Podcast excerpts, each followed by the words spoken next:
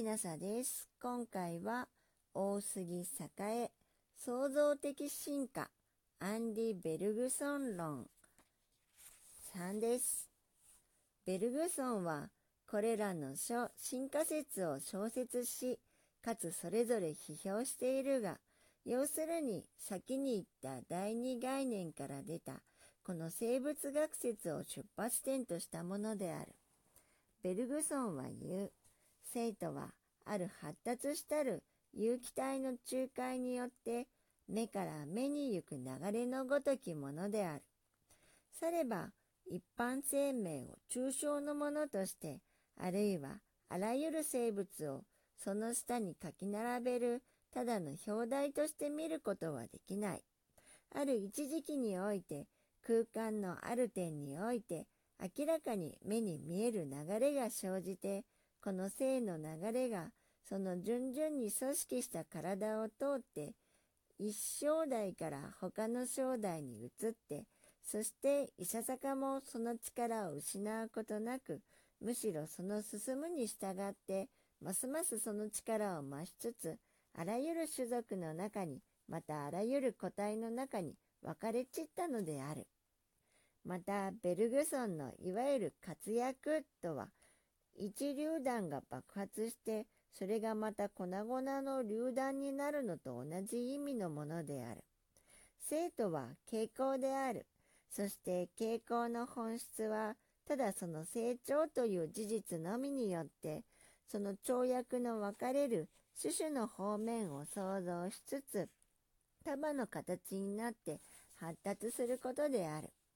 おのおのの種はその種の成立せられる行為そのものによってその独立を確かめその村毛を追い多少の脱線をして時としてはさらに坂を登りそしてその元の方向に背を向ける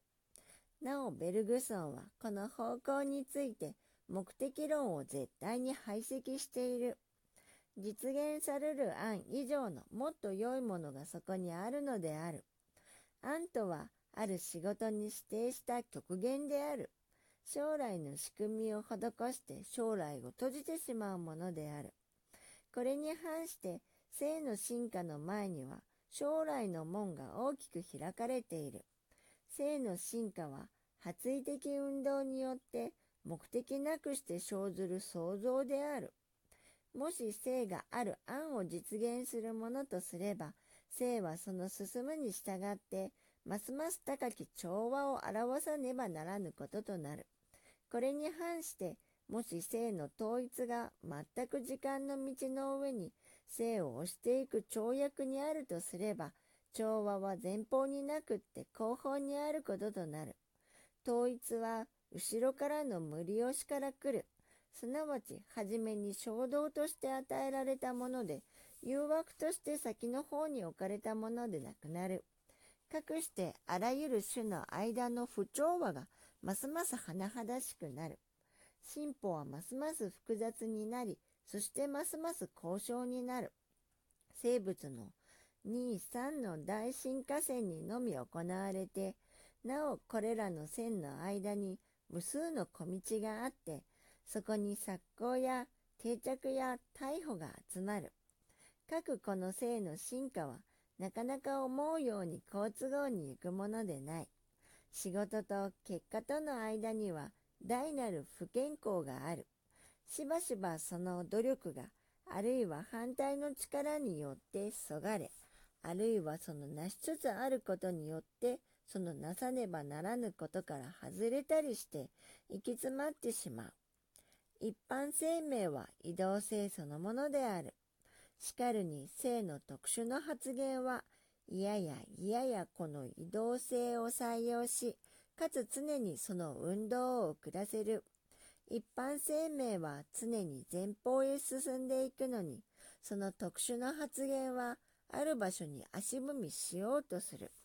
すなわち性はできるだけ動こうとしているのだが、おのおのの種はできるだけ少量の努力を与えようとしているとも言えよう。性が通過していく各々の種は、便益のみ当てにしている。最小量の苦痛を要するものの方へ行く。されば不成功が規則であって成功は例外でしかも不完全である。今回はここまでです。大杉栄創造的進化アンディ・ベルグソン論3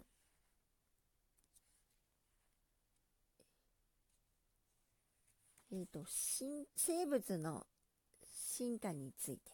でした。もし聞いていらっしゃるのが夜でしたらよく眠れますようにおやすみなさい。